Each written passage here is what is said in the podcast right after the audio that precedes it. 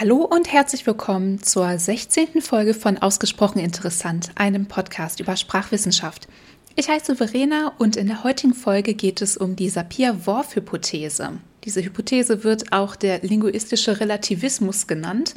Und zuallererst möchte ich uns nochmal alle daran erinnern, was eine Hypothese ist, nämlich das, was umgangssprachlich Theorie genannt wird. Das heißt, es ist erstmal eine Idee und eine Annahme, die man dann mit wissenschaftlichen Methoden überprüft. Und wenn die anerkannt wird, dann wird sie zur wissenschaftlichen Theorie. Also eine wissenschaftliche Theorie ist ähm, was völlig anderes als eine umgangssprachliche Theorie. Und bei dem Thema, über das wir heute sprechen, über das ich heute spreche und ihr hört mir zu, geht es eben nicht um eine Theorie, sondern um eine Hypothese. Die Evolutions- und die Relativitätstheorie sind wohl die bekanntesten wissenschaftlichen Theorien und dass manchmal in der Literatur die Sapir-Whorf-Hypothese auch sprachliche Relativitätstheorie genannt wurde, ist ein Problem, weil sie dadurch eben legitimiert wirkt, ist sie aber nicht. Das Besondere an der Sapir-Whorf-Hypothese ist, dass sie außerhalb der Linguistik einigermaßen bekannt ist. Normalerweise dringt aus der Sprachwissenschaft eigentlich nicht so viel ähm, in die ja, Populärwissenschaft ein. Die Sapir-Whorf-Hypothese hat das allerdings geschafft. Und sie besagt, dass Sprache das Denken beeinflusst und sie kann unterschiedlich stark ausgelegt werden. Sie wurde benannt nach Edward Sapir und Benjamin Lee Worf. Die beiden haben sie aber nicht gemeinsam verfasst. Sapir lebte von 1884 bis 1939 und war Worfs Lehrer. Worf lebte von 1897 bis 1941. 1954 gab der Linguist und Anthropologe äh, Harry Hoyer der Hypothese den Namen und er entnahm sie Worfs Schriften, in denen Worf eben auch auf seinen Lehrer Sapir verwies. Darum kommt dieser Name dann eben zustande. Die beiden haben sie nicht selbst so genannt. Es gab auch schon vorher ähnliche Ideen, die ähm, veröffentlicht worden waren, zum Beispiel durch Humboldt. Aber es ist nicht klar, ob Worf diese Werke gelesen hat. Zumindest hat er sie nicht zitiert und nicht darauf verwiesen. Ich möchte einmal Benjamin Worf direkt zitieren. Und zwar. Wir gliedern die Natur nach den Vorgaben unserer Muttersprachen. Die Kategorien und Typen, die wir aus der Welt der Phänomene isolieren, finden wir dort nicht vor. Sie blicken jedem Betrachter als eigene Gegebenheit ins Gesicht. Die Welt stellt sich uns kaleidoskopartig als ein Fluss von Eindrücken dar, der von unserem Verstand erst organisiert werden muss. Und das bedeutet weitgehend von den sprachlichen Strukturen unseres Verstandes. Wir zerschneiden die Natur ordnen sie ein in Begriffe und weisen diesen Bedeutungen zu.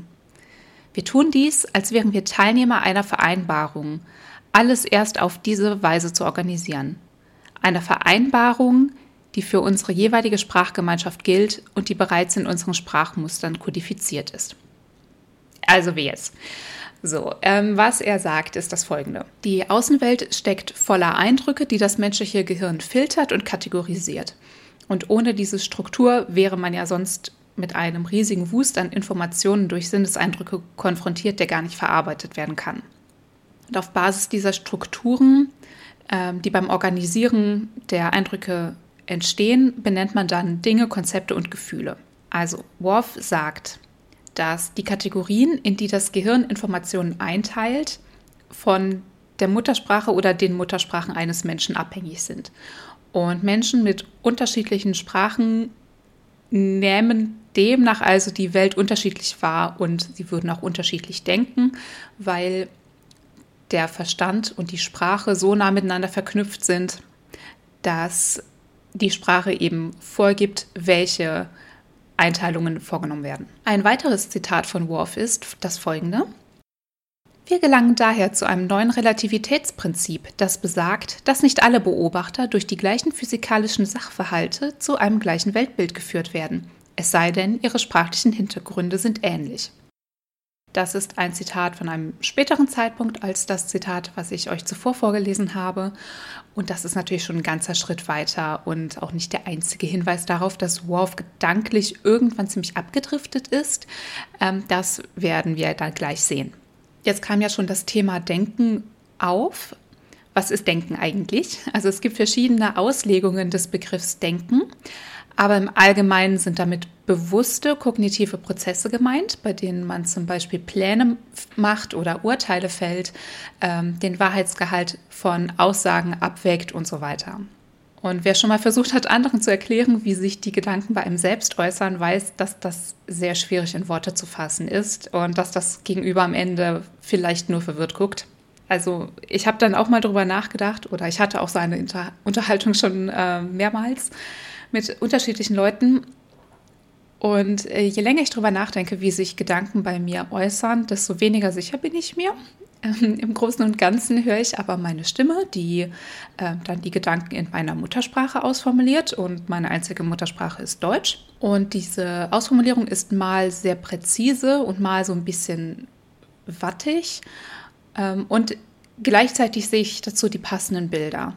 Und meine innere Stimme und meine inneren Bilder legen sich dann wie eine Linse über meine Wahrnehmung der Welt.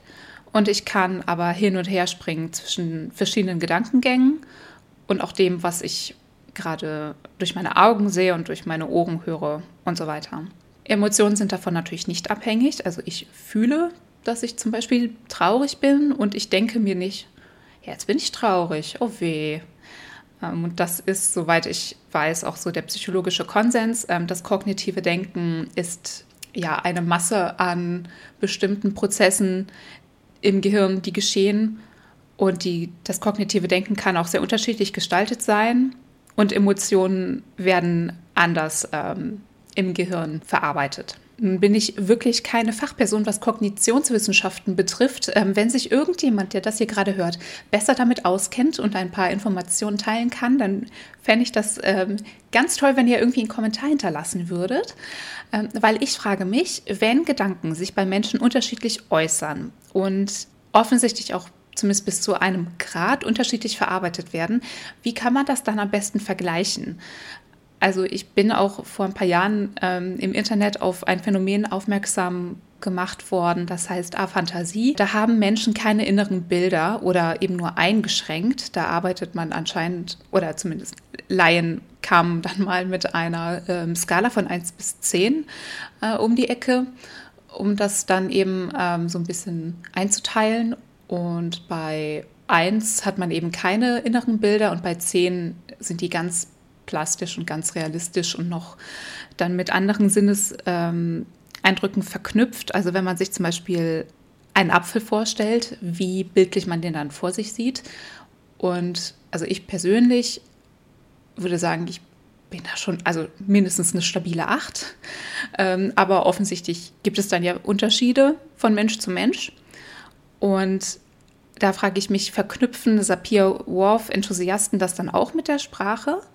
Und ich habe mal gehört, das habe ich aber nicht weiter recherchiert, dass mehrsprachig aufgewachsene Menschen wohl vermehrt in Bildern denken und die hören nicht ihre eigene Stimme, wie sie dann die Gedanken ausformuliert. Dann weiß ich auch nicht, wie das dann zusammenpasst. Also, wenn da irgendjemand mehr weiß, äh, gerne her mit den Informationen. Das, was ich weiß, ist, dass man dank der modernen Wissenschaft natürlich Hirnaktivitäten nachweisen kann. Allerdings werden natürlich Gedanken dadurch nicht auf eine Weise sichtbar, die man dann ganz genau nachvollziehen kann ähm, oder wie die dann gebildet werden und ob die dann von der, zum Beispiel von der Syntax der Muttersprache ähm, oder der Muttersprachin der denkenden Person abhängig sind und so weiter. Was man weiß, ist, dass Kinder eine Reihe kognitiver Fähigkeiten erwerben, bevor sie komplett sprechen gelernt haben. Das ist ein Indiz dafür, dass Sprache und Denken nicht so weit in Verbindung stehen, wie äh, Worf das formuliert hat. Insgesamt ist aber die Beziehung zwischen Denken und Sprache nicht abschließend geklärt. Also es ist auf der einen Seite weder wahrscheinlich, dass die völlig unabhängig voneinander sind, noch ist es wahrscheinlich, dass die komplett unabhängig voneinander sind. Die Wahrheit liegt wie so oft irgendwo dazwischen. Und ähm, Sprache ist vermutlich ein mögliches Werkzeug des Denkens, aber eben keine Voraussetzung. Das sieht man ja dann an den Kindern, bei denen der Spracherwerb noch nicht abgeschlossen ist. Aber wie gesagt, das ist, ähm, soweit ich weiß, alles noch nicht so ganz durch in der Wissenschaft. Aber falls jemand mehr weiß, ich würde mich super freuen, darüber mehr zu erfahren. Nun hatte Worf aber durchaus Gründe, seine Hypothese zu formulieren. Ähm, Anlass dazu gaben ihm die Forschungen an der Sprache der Hopi.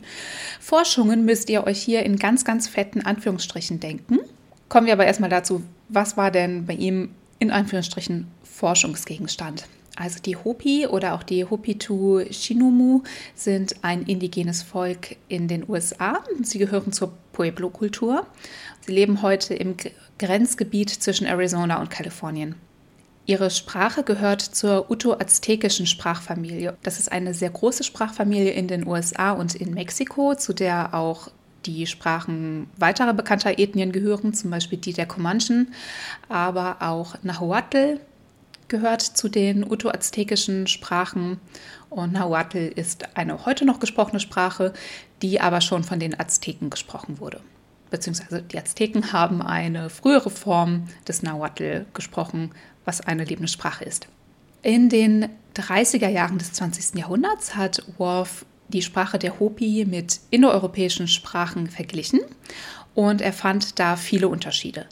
Das Problem hier war allerdings, dass er keine Feldforschung betrieb. Das heißt, er hat nicht seine sieben Sachen gepackt, ist dann nach Arizona gereist und hat mit den Hopi gelebt und die Hopi selber zu ihrer Sprache befragt und ähm, hat das dann dokumentiert, sondern er ähm, hat nur Gespräche geführt mit jemandem, der Hopi sprach. Und das hat zu einigen falschen Annehmen geführt. Ähm, die wurden seitdem auch von der Forschung aufgeräumt. Aber wie gesagt, diese ähm, Hypothese, die hat sich irgendwie nie wieder so richtig einfangen lassen.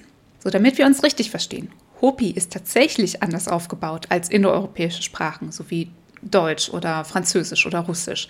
Aber Worf lag trotzdem falsch, als er davon ausging, die Hopi hätten kein Konzept von Zeit, so wie EuropäerInnen das haben, weil ihre Sprache keine Möglichkeit hätte, das in der Form auszudrücken. Wir machen mal kurz einen Exkurs zum Thema Tempus. Bisher hatten wir im Podcast ja nur Themen ähm, oder Kategorien des Nomens besprochen. Ähm, also das Tempus ist eine Kategorie des Verbs und durch das Tempus wird ein Geschehen oder ein Sachverhalt in Vergangenheit, Gegenwart oder Zukunft eingebettet. Und verschiedene Sprachen nutzen verschiedene Tempora und verschiedene Möglichkeiten der Markierung von Tempora. Auf Deutsch gibt es formal nur Präsens und Präteritum, das heißt zum Beispiel ich gehe und ich ging. Und alle anderen Tempora werden durch Periphrasen gebildet, das heißt durch die Kombination verschiedener Verben ich bin gegangen, ich werde gehen, ich werde gegangen sein. Latein hat für diese Tempora ebenfalls eigene Formen. Manche Sprachen markieren Tempora aber auch überhaupt nicht, sondern man muss dann zum Beispiel Zeitadverbiale äh, benutzen, um deutlich zu machen, wann etwas geschieht. Zum Beispiel sowas wie morgen gehe ich ins Kino. Das ist auch auf Deutsch möglich für das Futur. Oder man könnte auch sagen, gestern gehe ich ins Kino. Das heißt dann gestern ging ich ins Kino. Allerdings kann man sich den Satz gestern gehe ich ins Kino auch in der gesprochenen Sprache vorstellen, wenn eben eine Geschichte erzählt wird. Ähm, also ich behaupte mal, auch äh, im Deutschen befinden sich die formal äh, markierten Tempora, die wir haben, auf dem absteigenden Ast. Naja, wie auch immer. Es ist dann auch noch möglich, die Tempora weiter zu äh, differenzieren. Zum Beispiel, dass man nicht einfach nur sagt, man hat Vergangenheit, Gegenwart und Zukunft, sondern man kann dann auch noch ähm, einen Unterschied machen, ob die Zukunft oder die Vergangenheit nah oder fern sind. Ob eine Handlung abgeschlossen ist oder gewohnheitsmäßig geschieht oder auch ähm, nur einmal ähm, geschieht, das wird durch die Verbalkategorie des Aspekts ausgedrückt und den kennt man unter anderem aus dem Englischen. So haben die Sätze He lived in London und He has lived in London leicht verschobene Bedeutungen. He lived in London impliziert nämlich, dass er nicht mehr dort lebt und bei He has lived in London weiß man es eben nicht. In der Form haben wir keinen Aspekt auf Deutsch, aber es ist natürlich nicht schwer für Deutschsprachige zu verstehen, dass eine Handlung abgeschlossen sein kann. Und es gibt auch trotzdem noch die Möglichkeit zu sagen, dass eine Handlung abgeschlossen ist. Man könnte zum Beispiel auch als Unterschied heranführen, ich lese ein Buch oder ich lese ein Buch durch. Ähm, wenn ich es durchlese, dann ist die Handlung komplett abgeschlossen. Das heißt, nur weil irgendetwas an der Grammatik nicht sichtbar ist, heißt das nicht, dass diese Sprache keine Möglichkeit hat, genau diese Bedeutung zu formulieren. Das war auch schon mal Thema in, ich meine, Folge 7. Auf jeden Fall das äh, Interview mit meiner Freundin Jill, die ist Übersetzerin. So kommen wir aber mal zurück zu Worf. Also er zog am Anfang seiner Forschungen eher schwer nachvollziehbare Schlüsse zum Thema Zeit im Hopi. Zum Beispiel gibt es auf Hopi kein Plural für Tag. Das heißt, man würde auf Hopi nicht sagen, ich blieb fünf Tage, sondern ich reiste am fünften Tag ab. Daraus schloss Worf, Zeit habe für die Hopi keine Dimension. Und dabei ist es aber nicht ungewöhnlich, dass ein Plural nicht markiert wird. Äh, siehe auch die Folge 10 zum Thema Numerus. Ähm, nur weil man irgendwie an einem Wort nicht markiert, dass es mehrere davon sind, heißt das nicht, dass die SprecherInnen das nicht erkennen oder das nicht verstehen, dass es mehrere gibt? Ja, also Worf sagte dann, westliche Menschen empfänden Zeit als Bewegung im Raum, aber die Hopi würden das nicht tun. Und später behauptete er dann, es gäbe überhaupt keine Wörter oder grammatischen Möglichkeiten, um über Zeit zu sprechen. Tatsächlich hat Hopi aber ein Temposystem. Es gibt eine Unterscheidung zwischen Futur und Nicht-Futur, so wie wir auf Deutsch unterscheiden, ob es Vergangenheit oder Nicht-Vergangenheit ist. Und darüber hinaus gibt es natürlich auch im Hopi Zeitadverbiale und Bezeichnungen für, für Zeitabschnitte und so weiter. Also man kann durchaus auf Hopi über Zeit und Raum sprechen. Es gibt ein ganzes Buch über dieses Thema, es heißt Hopi Time. Da wurden all diese Missverständnisse von Worfs Seite aufgeräumt und da kann man eben dann auch sehen, ähm, dass es im Hopi durchaus möglich ist, Zeitabschnitte zu benennen und äh, über die Dauer von Ereignissen zu sprechen.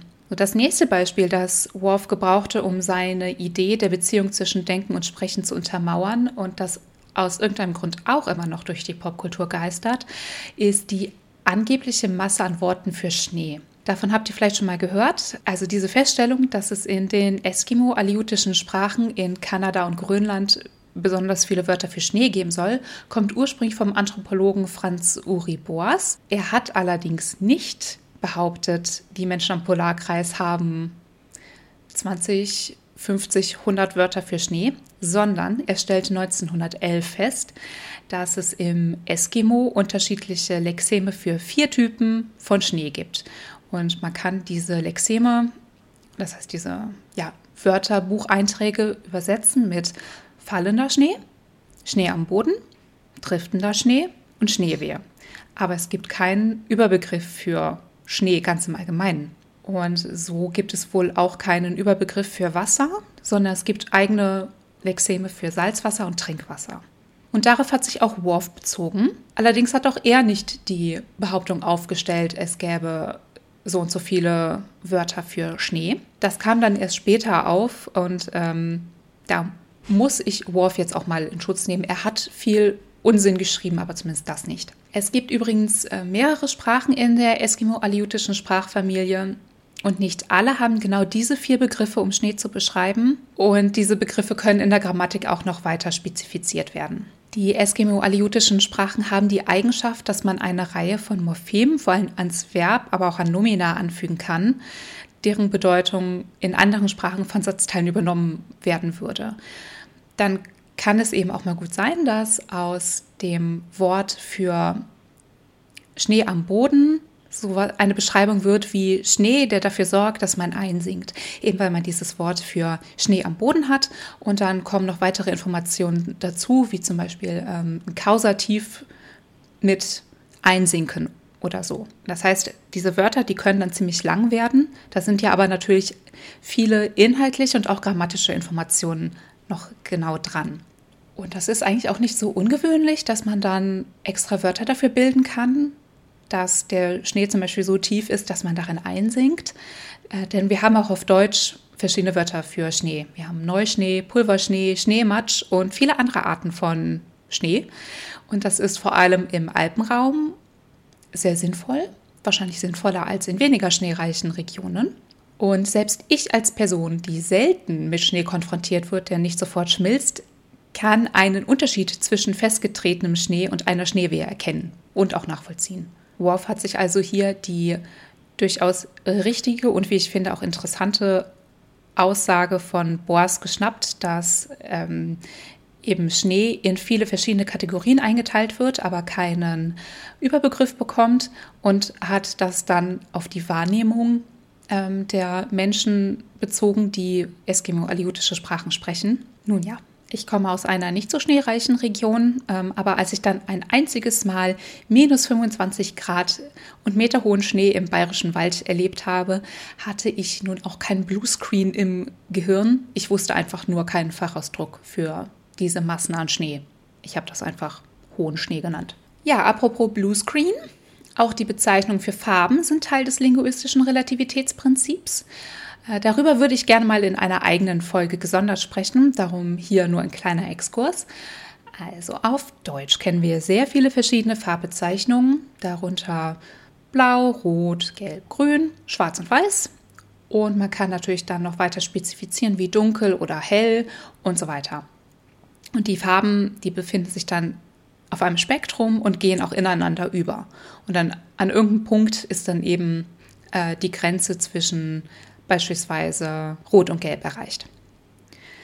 So, andere Sprachen nehmen andere An Einteilungen vor als Deutsch, ähm, aber das Farbsehen ist nicht von der Muttersprache abhängig, denn die Muttersprache ist den Zapfen im Auge egal. Nur auf die Benennung hat die Sprache einen Einfluss. Und besonders interessant sind bei dieser Benennung die Farben Grün und Blau, denn sie werden besonders häufig zusammengefasst oder auf ähm, unterschiedlicher Art und Weise kategorisiert. Mm, und damit stehen sie dann als eine Kategorie der anderen Hälfte des Farbkreises gegenüber. Hier gibt es natürlich dann auch einen sprachrelativistischen Erklärungsansatz, nämlich ähm, in einigen Sprachen gibt es nun mal keine Wörter, um grün und blau zu unterscheiden. Sie werden einfach als verschiedene Schattierungen ähm, der gleichen Farbe wahrgenommen, so wie wir auf Deutsch im Allgemeinen auch das Rot von einer ähm, Erdbeere und das Rot von einer eher dunkelroten Rose jeweils als Rot bezeichnen. Wir nehmen einfach nur wahr, es sind verschiedene Schattierungen von Rot. Und in vielen Sprachen werden Grün und Blau als un unterschiedliche Schattierungen der gleichen Farbe anerkannt. Ähm, das kann dann kulturell begründet sein. Und da es diese Wörter zur Unterscheidung nicht gibt, können die SprecherInnen dieser Sprachen den Unterschied nicht richtig erkennen. Ja, aber was war denn dann zuerst? Also war erst das Wort nicht da und dann konnte man das nicht unterscheiden? Oder können Menschen das vielleicht nicht unterscheiden und darum gibt es kein Wort? Das ist irgendwie nicht so ganz eindeutig. Und damit sind wir eigentlich auch schon am Ende dieser Folge. Ehrlich gesagt ging mir ein Gedanke beim Schreiben dieses Skripts immer wieder durch den Kopf, nämlich wen kümmert's? Ich denke, ich habe das klar gemacht. Ähm, in der Linguistik spielt die Sapir-Whorf-Hypothese keine Rolle und nur ganz wenige vertreten eine strenge Auslegung. Das heißt, dass Sprache das Denken quasi vorgibt und die, ja, die Bahnen, die Gedanken nehmen können, von der Sprache vorgegeben werden. Der israelische Linguist Guy Deutscher sagt zu diesem Thema, wenn man heutzutage das linguistische Relativitätsprinzip auch nur erwähnt, dann rutschen die meisten Linguisten unruhig auf ihren Stühlen hin und her.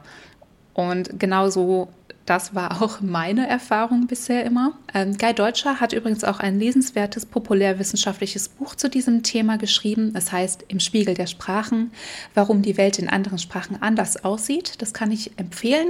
Das kann man auch wirklich gut lesen, wenn man von Linguistik keine Ahnung hat. Ähm, ja, also der Konsens ist, dass es eine Verbindung zwischen Denken und Sprache gibt. Diese ist aber nicht so stark, dass es den Menschen einschränken würde. Ähm, die Psycholinguistik untersucht unter anderem diese Verbindung und kann dann zum Beispiel feststellen, welche Assoziationen ähm, bei SprecherInnen verschiedener Sprachen bei bestimmten Wörtern geweckt werden, welche ähm, Hirnareale aktiv werden und so weiter. Aber ein Merkmal von Sprache ist, dass man komplett neue Äußerungen tätigen kann, die vorher noch nie ausgesprochen worden sind. Und dann wäre es ja eben eine seltsame Vorstellung, dass die Sprache dann unsere Gedanken so in Ketten legt, statt einfach nur ein Werkzeug dafür zu sein. Außerdem geht von der strengen Auslegung der Sapir-Whorf-Hypothese eine potenzielle Gefahr aus, nämlich ähm, die Rechtfertigung für Fremdenfeindlichkeit und Rassismus. Wenn man sich jetzt vorstellt, man glaubt sehr stark an diese Hypothese, dann ist es kein so weiter Sprung auch zu sagen, ja, die Gruppe X ist nicht in der Lage, das Konzept Y zu verstehen, so wie das ja auch immer wieder über die Peter Han gesagt wird. Ähm, die Peter Han habe ich auch schon mal erwähnt. Ähm, es gab eine Veröffentlichung zur Sprache der Peter Han. Das ist ein äh, indigener Staat ähm, im Amazonasgebiet. Und angeblich haben die Peter Han keinerlei Geschichtsschreibung. Ja, also sie, sie erzählen sich nichts von ihren Vorfahren und sie können angeblich auch nicht äh, rechnen und verschiedene Mengenangaben äh, unterscheiden. Die ganze Forschung dazu ist ähm, sehr, sehr strittig. Ähm, der Mensch, der das veröffentlicht hat, der wurde, wie ich finde, sehr zu Recht sehr kritisiert. Und jedes Mal, wenn ich irgendetwas über die Peter Han in einem populärwissenschaftlichen Kontext lese, stirbt ein Teil meiner Seele. Äh, ja, also äh, ich kann mich nur immer wieder wiederholen, in jeder Sprache kann man grundsätzlich alles sagen. Die Frage ist nur, wie.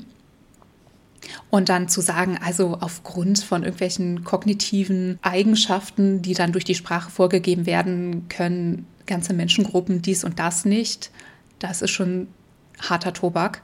Und andererseits öffnet diese Ansicht ja aber auch Tür und Tor für positiven Rassismus, sowas wie die Gruppe A kann so toll rechnen, weil Zahlen in ihrer Sprache auf eine bestimmte Art und Weise beschrieben werden.